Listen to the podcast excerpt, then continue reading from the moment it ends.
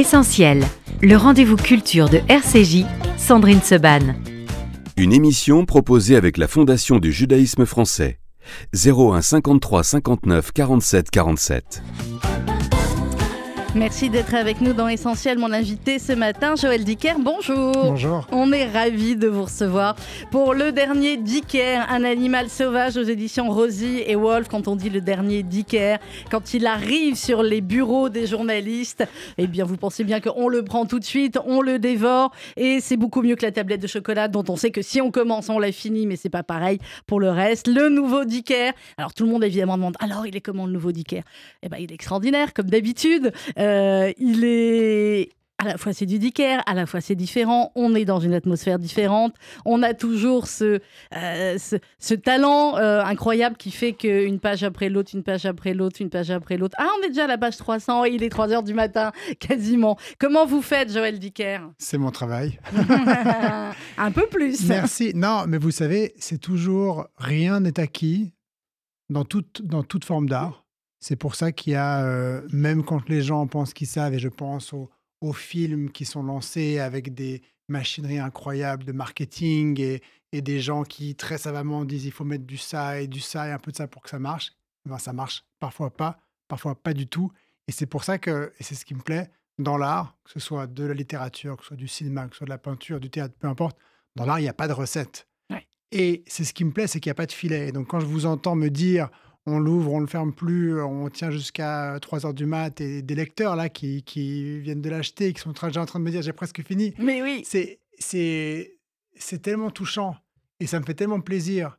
C'est pas un plaisir de l'ego, c'est vraiment un plaisir du partage. C'est vraiment un plaisir de dire «Ah, ouf. Et puis en plus, c'est un livre. Je, j'ai travaillé pendant plus de six mois de correction. Donc au bout de six mmh. mois, vous le détestez, votre bouquin. Vous ne pouvez plus, le, voir. voir. Je peux comprendre. Ad vomitum, vraiment. Et donc vous vous dites, non mais c'est horrible en fait, je connais déjà l'intrigue. Non mais c'est horrible, c'est horrible, c'est horrible, c'est un sentiment horrible. Quand un livre part à l'imprimerie, c'est un moment horrible parce que vous avez tellement relu ce bouquin que vous pouvez plus le supporter. Donc ça fait plaisir. Merci Sandrine pour ce que vous me dites. C'est un livre, Joël Dicker. Alors, comme je dis, le plus dur avec vous, c'est de voir jusqu'où on peut en parler euh, et pour ne, rien. Euh, alors, je crois que vous avez dit dans une autre interview, vous avez dit un autre mot à la place de spoiler. Parce que Madine de mes journalistes ce matin m'a dit que c'était un mot très rigolo, mais. Euh, c'est un mot québécois. Qui veut dire quoi? Divul Divulgacher. Divulgacher, c'est joli. Ben, les Québécois qui ont le sens du français euh, et qui n'aiment pas utiliser des anglicismes ont mhm. inventé divulgacher à la place de spoiler. Donc c'est un mot qu'on entend parfois et je suis toujours content de remettre du français dans le français parce qu'on a tendance à utiliser de l'anglais partout et moi le premier. Hein. Et pourquoi au fond? Donc voilà. Euh, alors qu'on a divulgaché, ça est-ce que, est-ce que, je vais vous taquiner, le suisse, est-ce que en, Suisse, il y a des mots comme ça aussi qu'on n'a pas en français? Il y en a plein, il y en a ah plein. Il y a quoi? Ça m'arrive tout le temps. Le mot qui revient le plus souvent, c'est qu'une serviette, quand vous avez besoin d'une serviette de bain, par mhm. exemple, euh, en, en, français de Suisse, c'est un linge. Un linge Donc laissez-moi vous dire que quand je voyage et que je demande euh, est-ce que je peux avoir un linge s'il vous plaît, on me dit quoi? Qu'est-ce que vous me racontez? C'est un code. Ils vont se dire un code. Euh, Joël Dicker, c'est un livre euh, sur l'instinct principalement, l'instinct, l'instinct de cet animal sauvage dont vous découvrirez au fur et à mesure du livre qui il est, qui elle est, ou peut-être qu'il y en a plusieurs. c'est un livre sur l'amour, sur les apparences, évidemment beaucoup, sur la passion, sur la liberté, sur l'obsession que peut avoir un homme pour euh, une femme, voire même plusieurs hommes et peut-être même pour la même femme. Euh, sur le goût du risque aussi, euh, ses apparences, c'est le cas dans pas mal de, vos livres. Joël Dicker, je les ai tous lus, donc je peux y aller là-dessus, ça va. elle est, quand on ouvre le livre et qu'on commence par ce couple incroyable, ils sont parfaits de chez parfaits. Mmh c'est ce qu'on croit. C'est ce qu'on croit. Alors évidemment que ça n'existe pas. Alors, ils sont parfaits, c'est ce qui montre en partie, c'est les apparences qui parlent pour eux aussi, parce qu'effectivement, ils sont beaux, ils vont bien. Sophie et Arpad. Sophie, euh, Sophie, elle est avocate, Arpad est banquier. En Suisse, ils ont une belle maison dans la banlieue au sud de Genève. Ils ont des enfants, tout va bien. Et donc, il y a ce qu'ils montrent et ce qu'ils sont. Et puis, il y a aussi, ils ont l'air parfaits dans la projection que les voisins, que leurs voisins, Greg mmh. et Karine, se font d'eux. Parce que euh, peut-être qu'au fond, Arpad et Sophie représentent le fantasme du couple parfait et que Greg et Karine, ses voisins très imparfaits, se disent mais si le couple parfait existe vraiment, ça veut dire que c'est possible. Ça veut dire que nous aussi, on, peut, y arriver. Alors, d'autant plus euh, parfait que la maison, euh, qui a un rôle important aussi, le- il y a l'esthétique de la maison, l'architecture de cette maison, c'est une maison de verre, c'est comme ça que vous l'appelez dans le livre, où on peut tout voir. C'est une maison, on peut tout voir, et, mais dans laquelle on se sent à l'abri parce qu'elle est entourée par euh, la forêt. Mhm. Donc c'est une maison qui est vraiment euh, au bout d'un chemin, tout autour c'est la forêt. Et quand on est dans cette maison et qu'on regarde dehors, on voit un jardin, une piscine, et surtout c'est cette haie d'arbres et on a l'impression qu'on est complètement à l'abri du monde, à l'abri de tout. Et ce que Sophie ne sait pas, le livre commence comme ça. C'est un matin d'été, on est au mois de juin, année 2022. Tous les matins, en ce temps-ci, Sophie se réveille très tôt. Elle descend, descend à la cuisine, se fait un café. Elle le boit à la fenêtre de sa maison, dans cette maison de verre. On voit tout ce qui se passe. Elle regarde dehors, elle regarde cette forêt, elle imagine qu'elle est seule, mais dans cette forêt, un homme est là et tous les matins, il l'observe. Cet homme, pourquoi il l'observe? Vous le saurez en lisant les nouveaux Joël Dicker. Alors, ce qui est euh, aussi extrêmement original euh, dans, votre livre, Joël, c'est que euh, on se retrouve à la fois dans le présent et dans le passé, et on se retrouve aussi dans les jours qui précèdent un événement. Et puis à un moment donné, on se dit on est dans les jours qui précèdent. Et puis à un moment donné, évidemment, je ne vais pas divulgacher, mais il y a un retournement de situation. Et voilà, comment est-ce qu'on travaille un livre, puisque vous ne faites pas de plan, c'est notre copain Funkinos qui nous l'a redit hier, euh, comment on fait pour s'y retrouver en fait? Comment moi je m'y retrouve Oui, comme vous- Nous, on s'y retrouve je- super bien. oui. Mais il faut que ce soit, on a l'impression qu'avant, ça a dû être extrêmement euh, planifié, écrit, pour que ce soit aussi fluide pour nous, le lecteur. Alors, il n'y a pas de plan et c'est justement ce qui me permet, je crois, d'être très fluide. Mhm. J'ai l'impression que si j'avais un plan et que je savais déjà ou que j'avais euh, une canne, une carte sur laquelle je m'appuie et grâce à laquelle je peux dire, OK, voilà, ça, là, on est là, là, là, on ouais. est là, très bien. Je pense que ce serait au fond beaucoup moins clair. Mais le fait que j'ai pas de plan, ça m'oblige à être très clair, à savoir ce que je, ce que je raconte exactement. Et puis, ça fait appel à ce qu'on fait tous, tout le temps au fond, c'est qu'on existe dans le présent parce qu'on a un passé dont on se souvient. Mhm. C'est pour ça que si on ne se souvient plus, on n'est plus vraiment nous. On est nous parce qu'on se rappelle de qui on a été. Et quand on se promène dans la rue et qu'on rencontre quelqu'un qu'on connaît, on l'identifie parce qu'on se souvient de qui il est, donc on fait les liens avec notre passé. Mhm. Ou bien alors on a un doute et on est troublé parce qu'il nous reconnaît nous pas et donc lui va nous remettre en place. Mais oui, on se connaît d'eux. On dit De- ah voilà. mais bien sûr oui, évidemment. bien sûr. Et donc, un Même livre si- comme ça, qu'est-ce que c'est? Votre lecteur, c'est votre ami qui se balade dans un monde qu'il ne connaît pas encore et dans lequel vous lui présentez au fur et à mesure les différents éléments, en lui disant voilà, là c'est la maison, là c'est les personnages, ils se connaissent depuis tant d'années. Mhm. Donc ça, au fond, c'est très naturel, on, on le fait tous. Oui. Euh, Quand vous parlez du passé, Joël Dicker, j'ouvre une parenthèse, est-ce que vous vous souvenez régulièrement euh, de votre passé au moment où Joël Dicker n'était pas encore Joël Dicker? Au moment où vous étiez juste quelqu'un, entre guillemets, qui écrivait comme aujourd'hui, mais qui n'était pas vendu à, quoi, j'ai mis les chiffres quelque part, 15 millions d'exemplaires euh, Évidemment, en 40 langues. évidemment, euh, je suis toujours en connexion avec cette personne. D'ab- D'abord parce que le succès dont vous parlez ne me définit pas.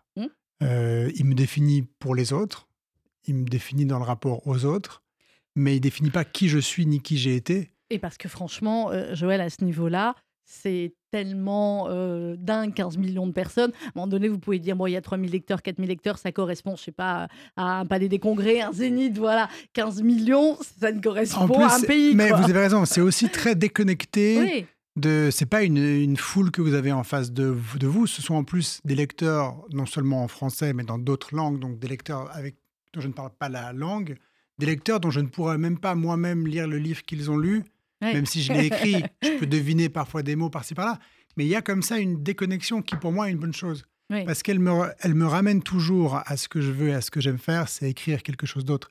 D'ailleurs, c'est très amusant parce que quand un livre est terminé, je vous racontais avant qu'il y a des corrections pendant des Mhm. mois et des mois qui font que quand votre livre est terminé, enfin quand votre livre part à l'impression, vous vous dites, mais en fait c'est horrible, vous avez tellement lu et vu, et vous n'avez envie que d'une chose, c'est un nouveau projet. oui. Et c'est toujours amusant parce que vous êtes en train de parler de votre livre, mais qui pour moi est dans la case euh, de l'ancienneté. L'ancienneté du passé. Et je du me dis, mais, mais attendez, Ouais. parce que j'ai des nouvelles idées dont je vous parlerai pas évidemment, mais c'est ça qui me plaît. Ça, c'est ce que vous croyez.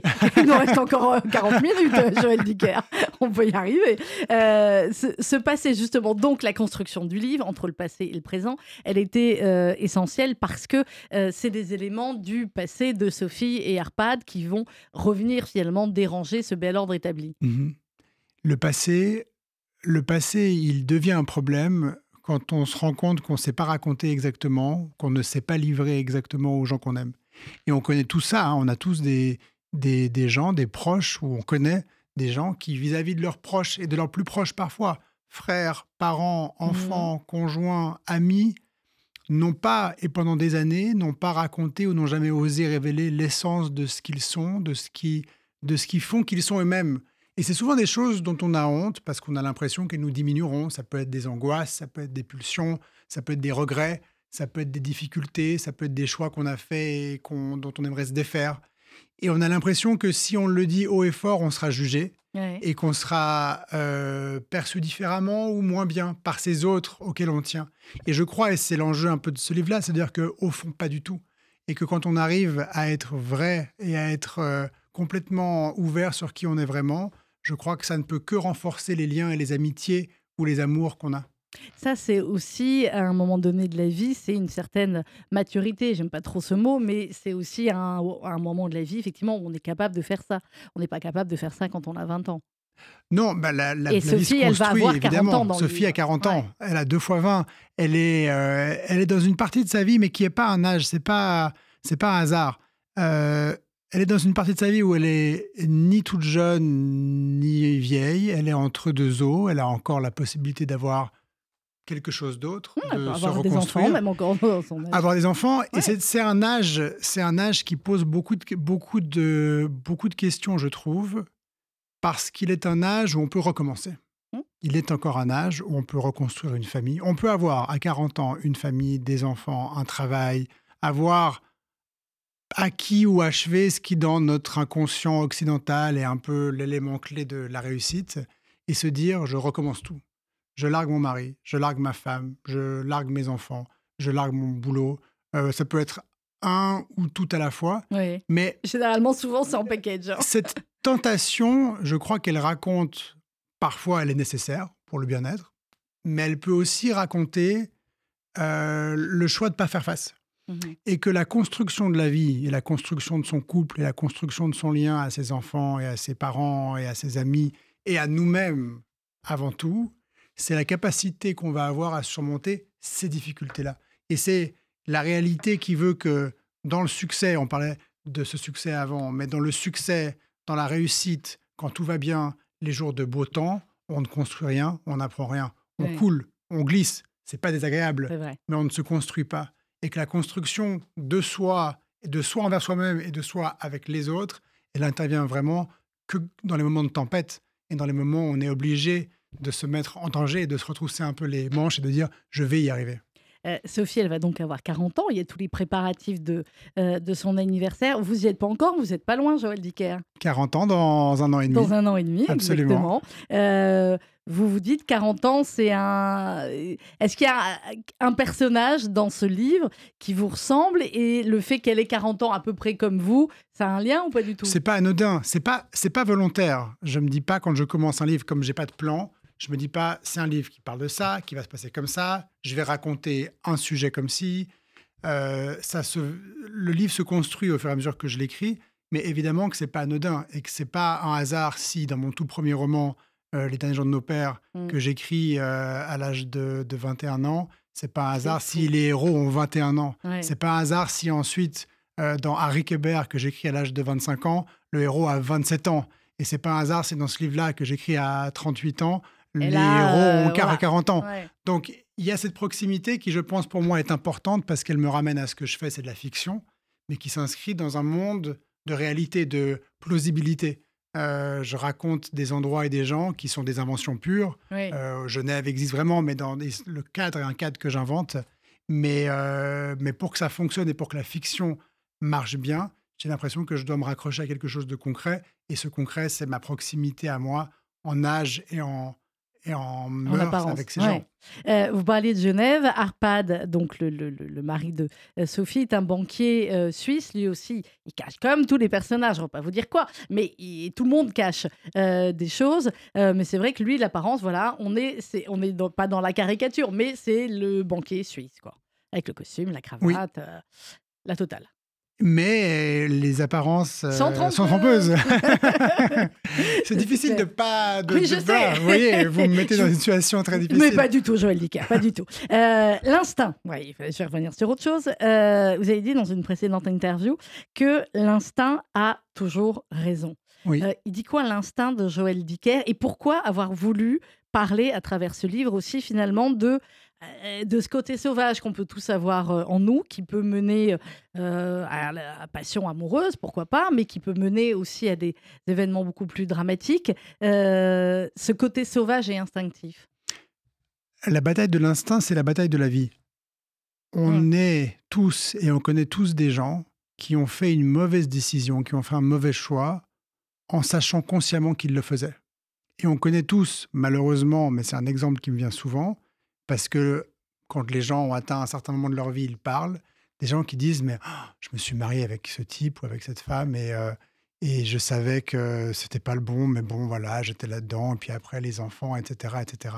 On est parti d'une décision qui va conditionner une grande partie de notre vie, dont on savait à l'intérieur de nous qu'elle n'était pas la bonne, et dont on a ou qu'on a finalement prise en général parce que les autres, parce que les parents, parce que je sais pas quoi, parce que maintenant il y a des enfants, parce que et on se coince soi-même dans quelque chose qui est complètement limitant pour ce qu'on voudrait et qui est limité par les autres. Mhm. Et donc cet instinct, c'est être capable de se dire, mais attendez, j'ai parmi tout ce que j'ai en moi, il y a un truc que j'ai depuis le jour zéro, que j'ai pas appris, qu'on m'a pas donné, que j'ai pas acquis par des études ou l'expérience de la, de la vie, qui est un sentiment extraordinaire et que se partagent les bébés de quelques semaines et les personnes âgées de 90 ans, que se partagent aussi les êtres humains et les tortues de mer qui vont partir euh, naître dans un naître sur une plage, Oui, aller dans la mer pendant que c'est 20 bien ans pour les bébés. et revenir pondre sur la même plage là Mm. où elles sont nées 20 ans après, on a cet instinct, on a ce guide.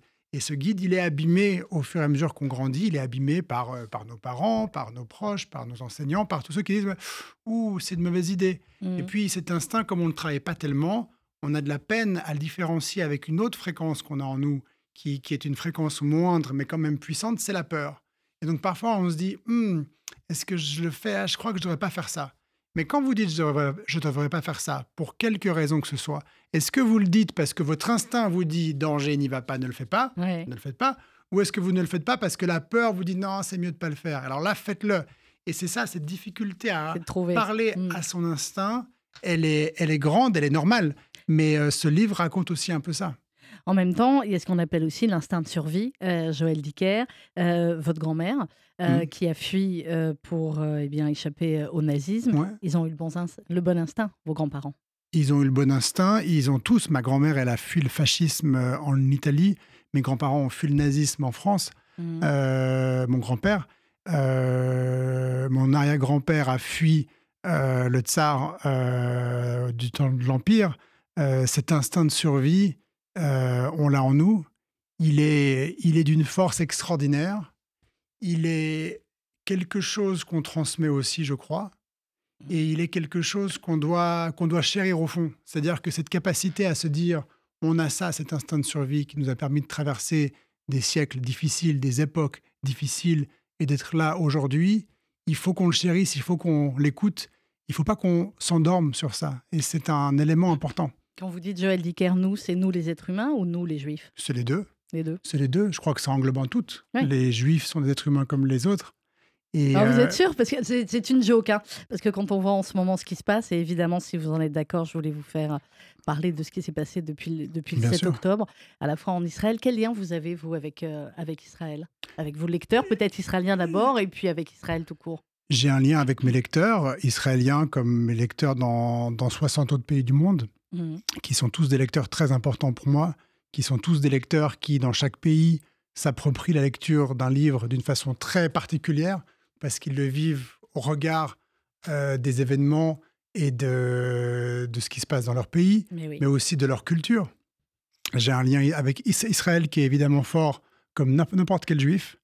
Euh, et j'ai un lien avec Israël qui est d'autant plus fort que, connaissant ce pays, on peut être que catastrophé par euh, la, par la situation, par les attaques, par la situation aujourd'hui, par les répercussions euh, absolument incroyables que ça, qu'elles ont sur les juifs dans le monde. Mhm. Et vous le ressentez ça en Suisse? Ou la Suisse finalement, c'est pas comme en France où On le euh, la montée partout. des actes antisémites est terrible? Vous savez, personne n'est à, l'abri, Mhm. ni les juifs, ni les, ni les autres. Et, ceux qui n'écoutent pas les signaux aujourd'hui euh, de ce nouveau fascisme qui arrive et euh, qui cible les juifs aujourd'hui de façon directe et qui font que les gens qui prennent le taxi ne donnent pas leur nom ou que les gens qui prennent le taxi pour aller dans une institution juive vont ar- arrêter le taxi un peu avant ou un peu après, qui sont des réalités que seuls des juifs peuvent imaginer. Ceux qui imaginent que parce qu'ils ne sont pas juifs, sont à l'abri de ça, se trompent complètement et doivent se rendre compte qu'ils seront les prochains. Et que notre engagement à nous, êtres humains, à nous, citoyens des démocraties, c'est de justement protéger cette démocratie. Et je crois que le danger de tout ça, le danger au-dessus de tout, c'est qu'on se rend, on se rend pas compte, on se rend plus tellement compte, surtout dans les démocraties. Et on parle en ce moment de tout ce qui se passe euh, en France, vous le Mhm. disiez, aux États-Unis et en Suisse aussi. On ne se rend pas compte que la démocratie, dont on a l'impression qu'elle dépend de nos dirigeants, de nos gouvernants, ne dépend que de nous, que de nous, citoyens. Et que nous, citoyens qui, déjà, ne prenons plus la peine d'aller voter, euh, mettons la démocratie dans un état de péril absolu. Que Non. nous, citoyens qui ne nous mobilisons plus pour aucune cause, mettons la démocratie dans un état de péril absolu. Que nous, citoyens qui passons notre temps sur les réseaux et qui avons décidé de privilégier euh, Instagram au lieu d'acheter de la presse libre et indépendante, mettons la démocratie dans un danger absolu. Et je crois que tout ce qui se passe en ce moment est aussi complètement cor- corrélé à ça, à des gens qui ne s'informent plus, Mhm. à des gens qui n'achètent plus la presse. Et on oublie, on oublie parce qu'on ne sait pas ce que c'est que d'être dans un pays où la presse n'est pas indépendante, où les médias ne sont pas indépendants et libres. On s'est endormi sur ça. On s'est endormi sur euh, les acquis.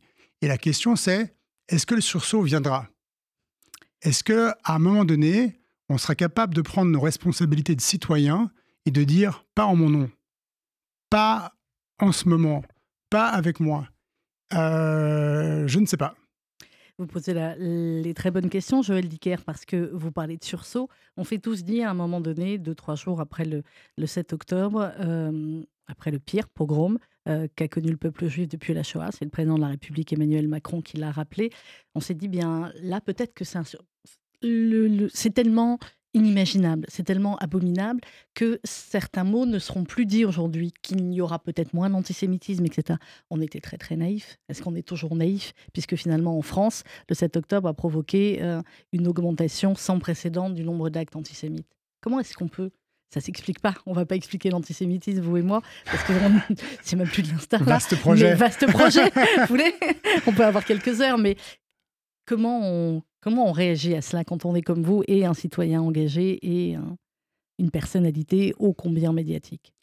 Moi, ce qui m'inquiète le plus, quand on, témoigne ou quand on, quand on voit ce qui s'est passé le 7 octobre, des enfants qui ont été brûlés vifs, des familles tuées, des femmes violées, euh, des corps sur lesquels on a commis des atrocités absolument insupportables, d'être dans un monde où les gens tout d'un coup se disent mais est-ce qu'on est sûr que ça a eu lieu vraiment?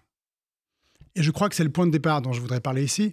Plus que de poser la question de l'antisémitisme euh, qui est indéfinissable ici, la question qui m'inquiète le plus, c'est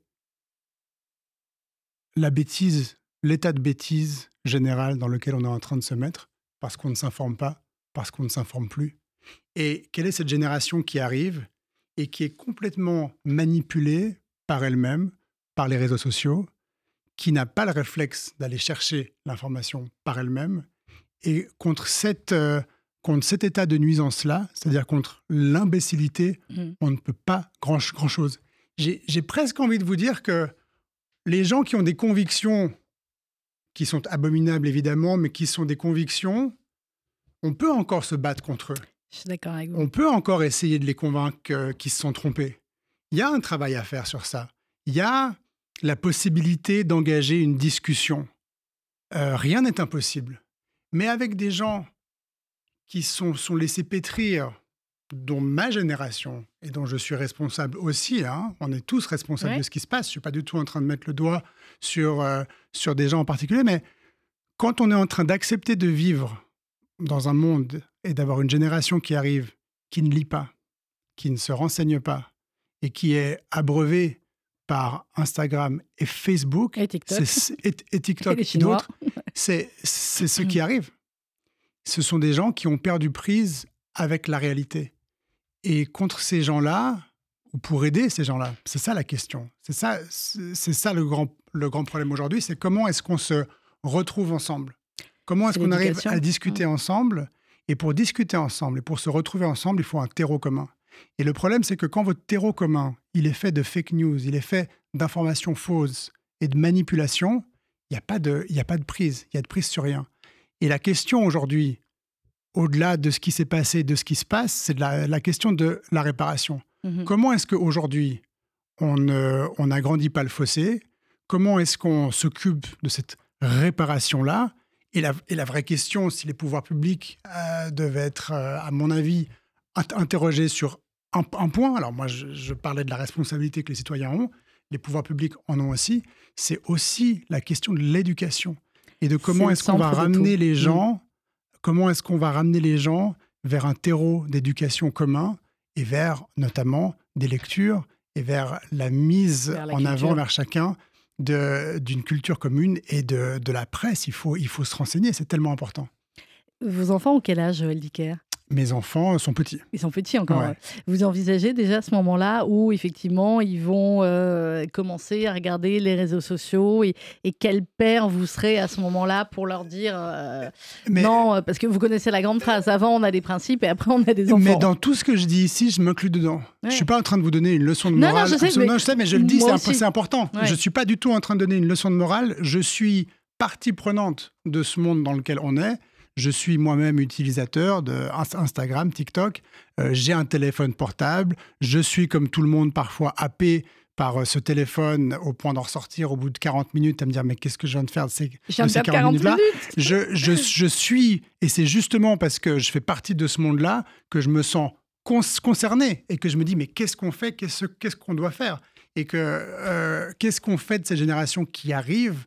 Comment est-ce qu'on arrive à, à les éduquer? Alors, il y a, il y a une personne que j'aime beaucoup, c'est Marianne Wolf, qui est une professeure à Mhm. l'université de UCLA, dont j'ai fait paraître en français euh, un, des, un des livres, qui dit il faut être bilingue. Il Oui. faut, elle dit l'écran, en fait, c'est très bien, mais il faut que les enfants soient bilingues et qu'ils sachent aussi bien le codage, qu'ils connaissent aussi bien les maillons de l'informatique que la lecture profonde. Et je crois que c'est ça notre devoir à nous, c'est pas de Oui, dire les écrans c'est horrible, c'est de dire pas, les écrans ça. ils sont là et il y a plein de choses bien aussi avec, hein, mais lisons, lisons, lisons, lisons, lisons.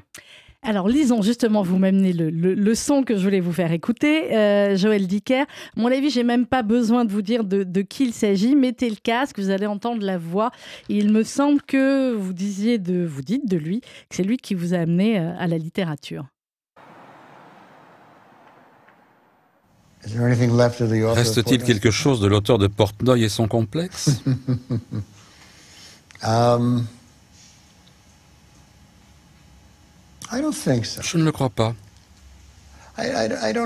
Je n'ai plus cette sorte d'exubérance, d'exubérance comique. Je n'ai plus cette sorte de témérité, en bien ou en mal.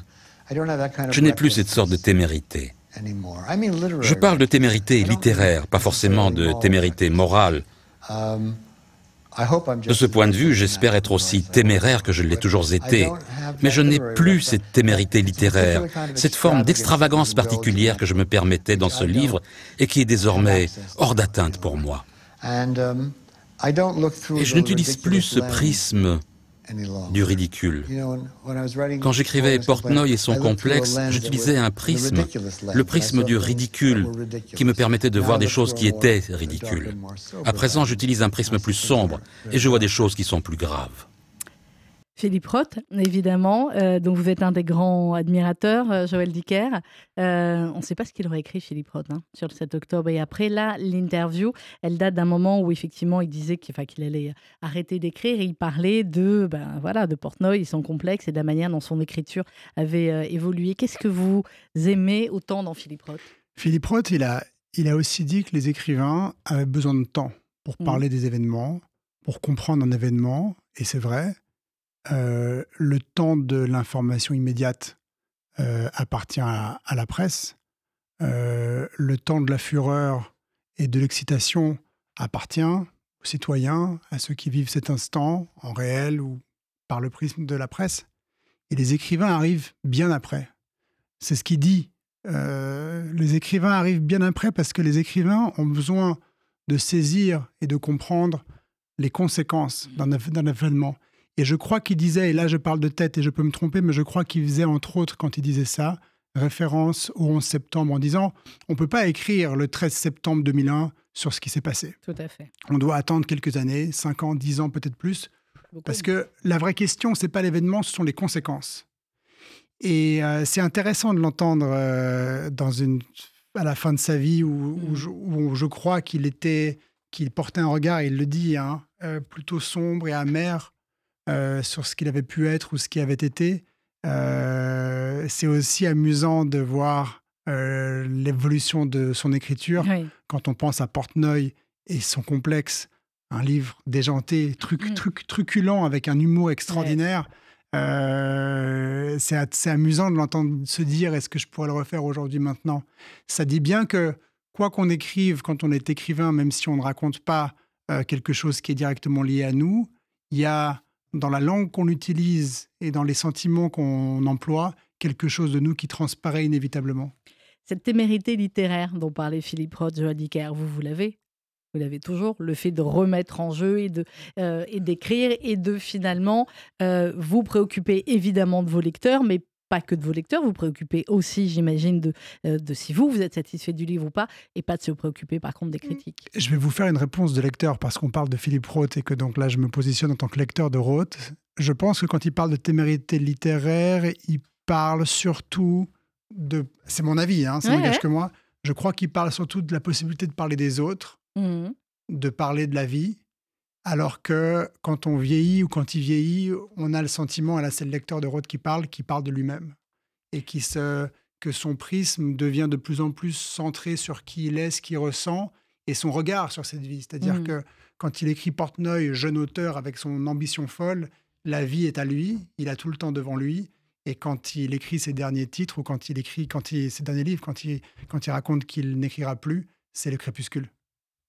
À un moment donné, dans le, dans le livre, euh, Joël Dicker, euh, notre l'un de nos personnages, Arpad, et puis on va parler des autres aussi. C'est bizarre d'ailleurs comme prénom.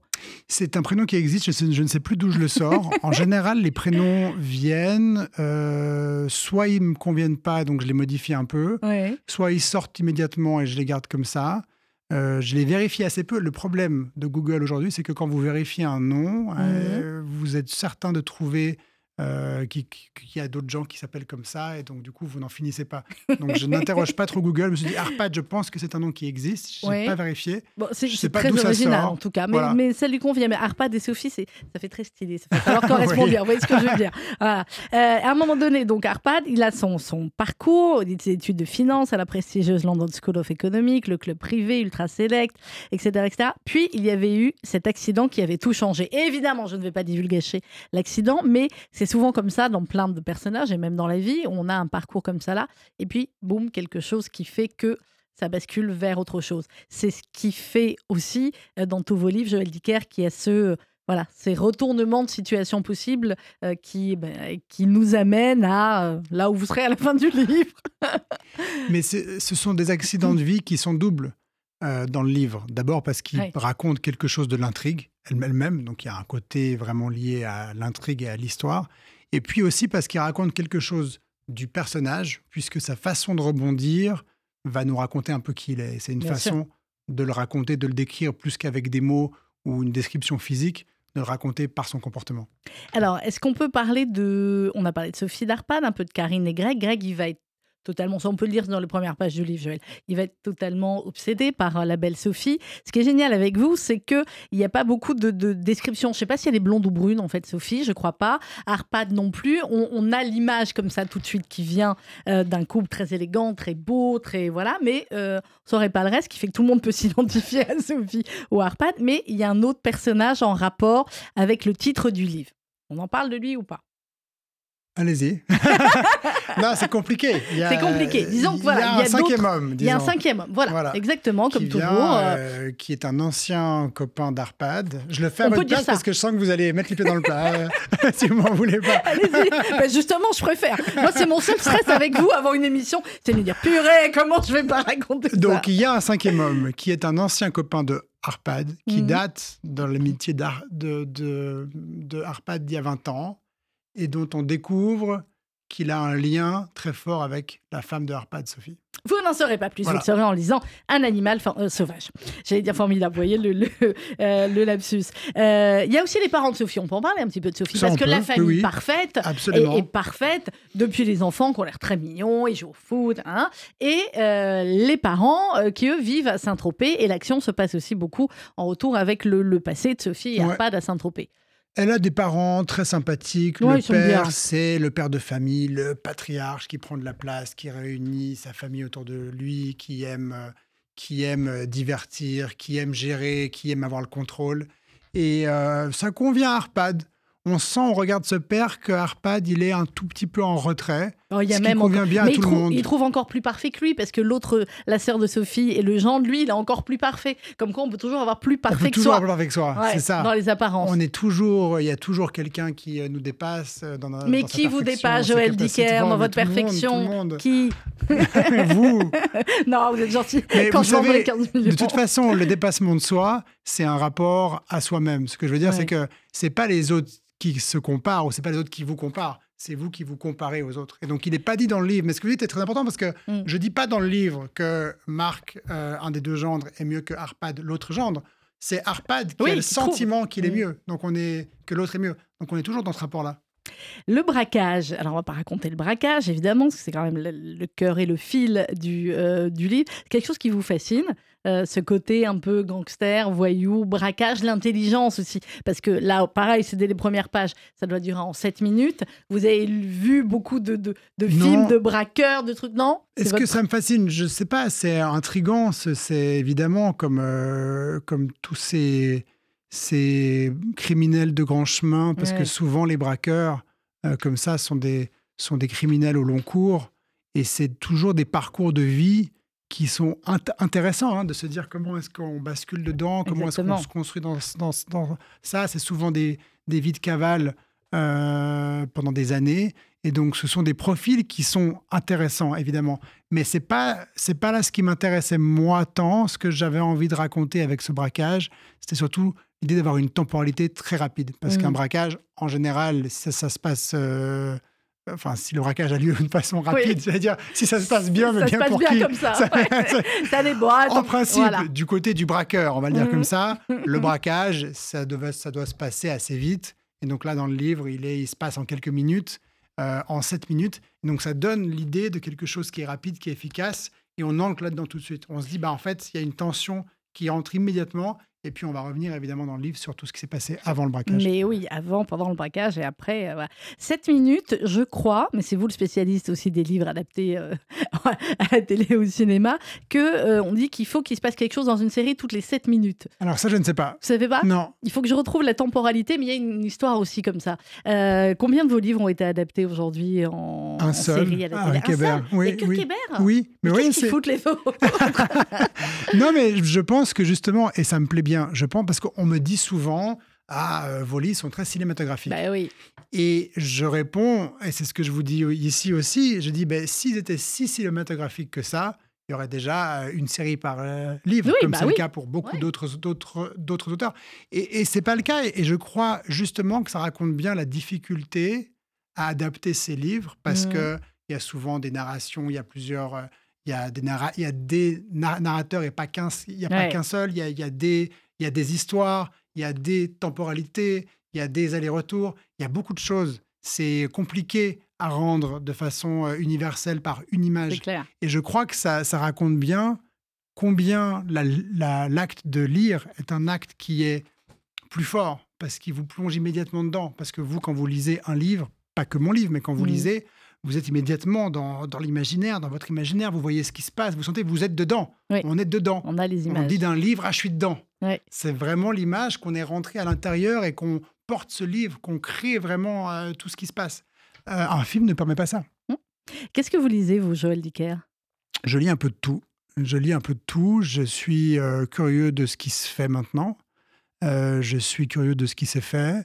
Je rattrape mon retard aussi sur des classiques ou d'autres. Euh, Moi aussi, on a l'impression, mais ça, c'est sans fin. On se dit, on n'aura jamais fini. Et heureusement, tant mieux. C'est sans fin, mais il faut le faire parce qu'on a Ouais. du plaisir. C'est un peu aussi la limite. C'est-à-dire qu'il y a des classiques que, que je ne lirai pas, et il y a des classiques que je lirai, il y a des classiques que j'apprécie encore plus maintenant ou que je relis. Mhm. Euh, pas parce que ce sont des classiques, mais parce qu'on se rend compte que s'ils sont encore là et qu'on en parle encore, c'est pour des raisons, mais des raisons qui sont nôtres.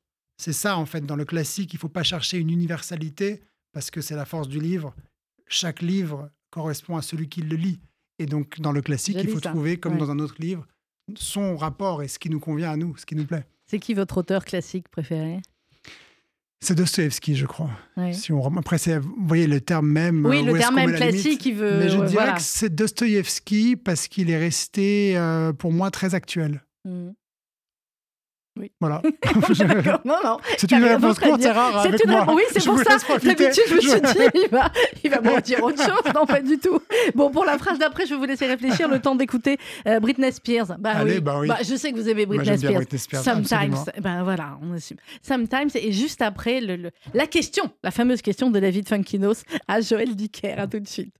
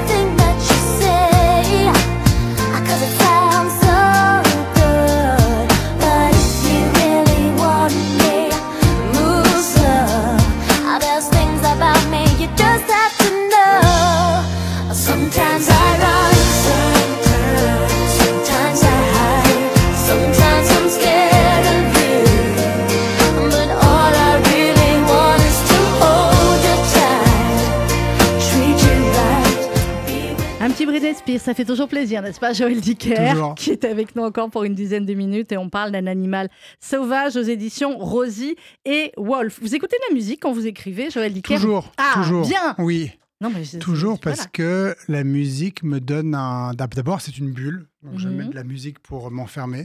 D'abord, j'ai besoin d'être. Quand j'écris, je suis dans une pièce où je m'enferme. C'est mon bureau en général, etc. Mais j'écris très peu dans le café ou dans un endroit comme ça parce que j'ai besoin d'être vraiment seul. Mhm. et je mets ensuite de la, de la musique pour créer une bulle. Et en général, cette musique est essentiellement là pour créer un tempo. Euh, Ouais. Donc, c'est souvent des musiques en boucle, c'est beaucoup de jazz, c'est de l'opéra, c'est de la musique anglo-saxonne ou italienne. Pas en français en général, parce que comme j'écris en français, j'ai l'impression que ça me Mhm, perturbe. ça va pas, ouais. Mais la comprends. musique est là vraiment pour créer un tempo, mais qui est le mien. C'est pas, euh, je mets pas de la musique triste pour une scène triste et de la musique gay pour une scène gay. Mhm. C'est pas un accompagnement euh, musical, c'est vraiment un tempo qui m'accompagne, un métronome qui donne une forme de, de rythme à mon écriture. Mhm. Vous écrivez, il y a un nombre d'heures par jour défini ou pas du tout? Le plus possible, le plus c'est le mieux. Euh, le plus c'est le mieux parce qu'en plus j'écris très lentement et donc plus j'écris et plus je suis dans l'écriture et plus je peux, le, je peux le faire. Le plus difficile c'est quand j'ai une heure ou deux, Oui. parce que le temps que je m'y mette, le temps que j'entre dans le livre, le temps que j'y sois, euh, ça prend un petit peu de temps. Ça y est, ça prend un peu de temps. Mon Ouais. rêve, c'est de m'enfermer quelque part quelques semaines, seul, et écrire. Mais non, on fait pas ça tout le temps. Mais non, mais en plus, je crois aussi, je dis ça, ça c'est le fantasme, vous voyez. Ouais. Je crois que j'aime qu'on me dérange parce que chaque fois que je suis dérangé ou interrompu ou que je dois m'arrêter parce que j'ai un rendez-vous ou autre, Mhm. et à chaque fois que quand je dois le faire, je ressens cet agacement, c'est bien.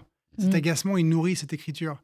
J'écris pas parce que je dois écrire ou parce que j'ai rien d'autre à faire. J'écris parce que je le veux et parce que quand on m'enlève de ça, quand on m'arrache à ça, ça me frustre et ça me fâche et je Ouais, veux pas. Et vous Donc, voulez rester avec votre livre, avec ça. vos personnages. On est d'accord, nous aussi. Alors, Tatiana Dronet, qui était notre invitée lundi, a lancé une question à David Funkinos. David Funkinos, qui était notre invité mardi, a répondu à Tatiana. Je lui ai dit si tu veux continuer le jeu. Et il a continué le jeu avec vous, Joël Dicker. En Bah, plus, vous êtes copain plaisir. Bah avec David. beaucoup, Alors, j'admire écoutez, beaucoup. ah bah, je crois que c'est réciproque. Écoutez David Funkinos parlant à Joël Dicker. Is there anything left of the author of Reste-t-il quelque chose de l'auteur de Portnoy et son complexe? Um, Alors là, énorme, c'est Philoprote. Vous imaginez si très- vous avez posé une question Non, c'est le son d'après. euh, tu me dis, Théo, quand il est prêt. Ça aurait été énorme. Philippe vous l'avez rencontré déjà non, ou pas? j'aurais adoré le rencontrer. Bon, c'est bon, on a le son du- euh, du David. Funkinos. On écoute alors. On a David, David que Funkinos. j'aime beaucoup. Je le trouve très impressionnant, Joël. Et c'est vrai que parfois on est impressionné aussi par des écrivains qui sont tellement éloignés de vous. Je ne sais pas comment Mhm. il fait, je ne sais pas sa structure mentale. Il dit qu'il n'a pas de plan. Il me fascine et puis c'est quelqu'un. euh, Enfin, je lis ses livres du début à la fin. Je ne les lâche pas. Alors ma question elle est très simple.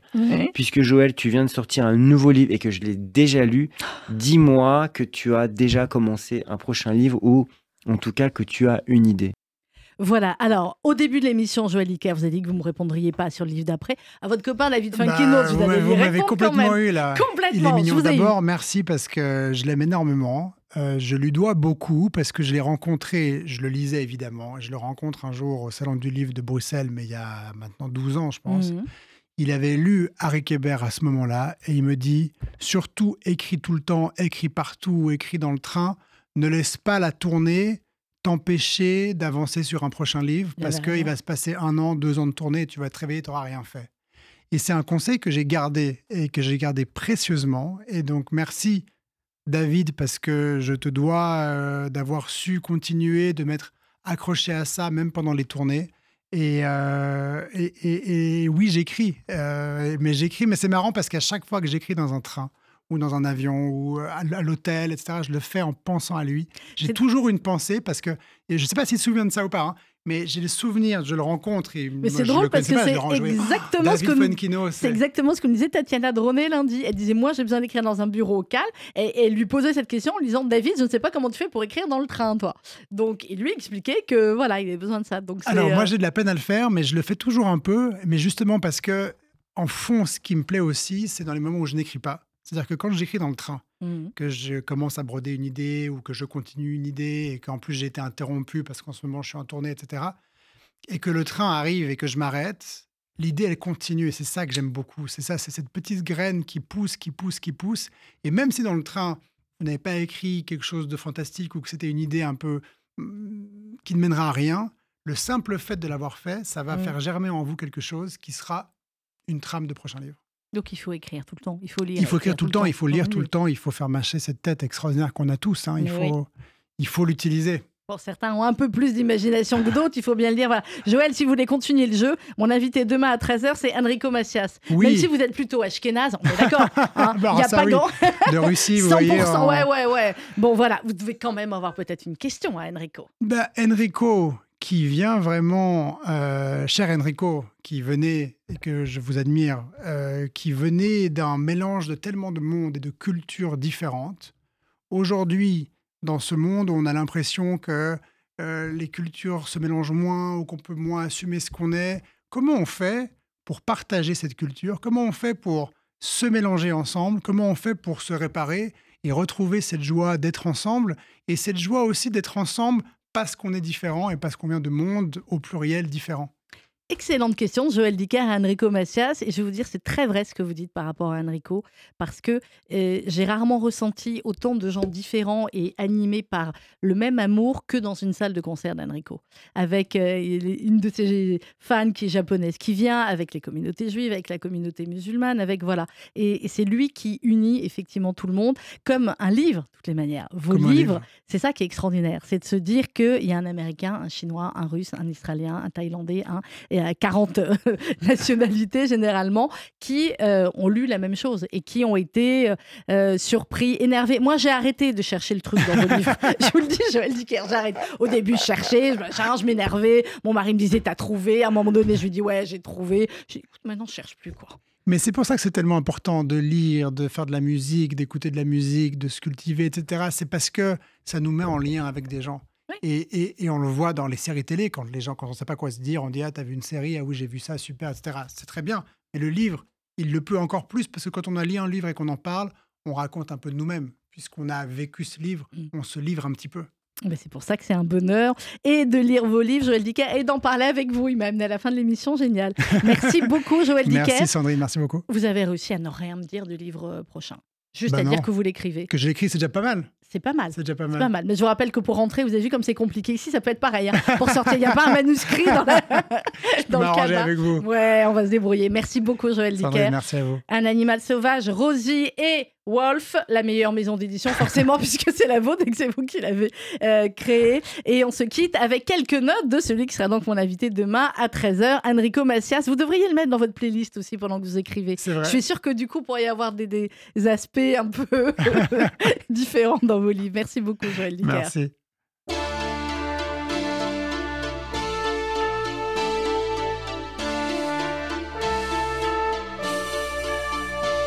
Avec moi que tout va bien, même si c'est faux, ça ne fait rien.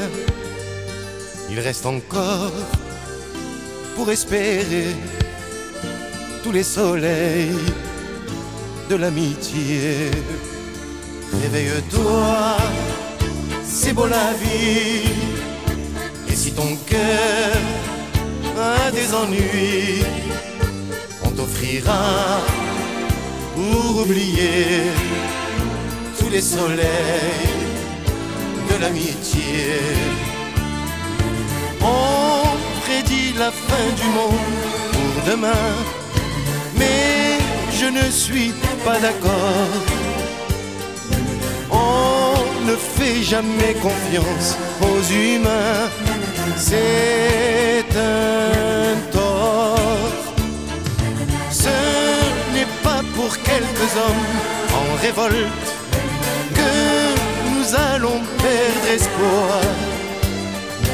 On finira par les mettre à la porte tôt ou tard. Chante avec moi que tout va bien, même si c'est faux, ça ne fait rien il reste encore espérer tous les soleils de l'amitié. Rien ne doit nous empêcher d'être heureux et de rêver comme on veut. La pluie n'inquiète pas le pèlerin en chemin. De s'arrêter si nous la faisons tourner. C'est la solitude qui tue l'amour de nos jours. Chante avec moi que tout va bien, même si c'est faux, ça ne fait rien il reste encore tous les soleils de l'amitié. Réveille-toi, c'est beau la vie. Et si ton cœur a des ennuis, on t'offrira pour oublier tous les soleils de l'amitié. Chante avec moi. Não se for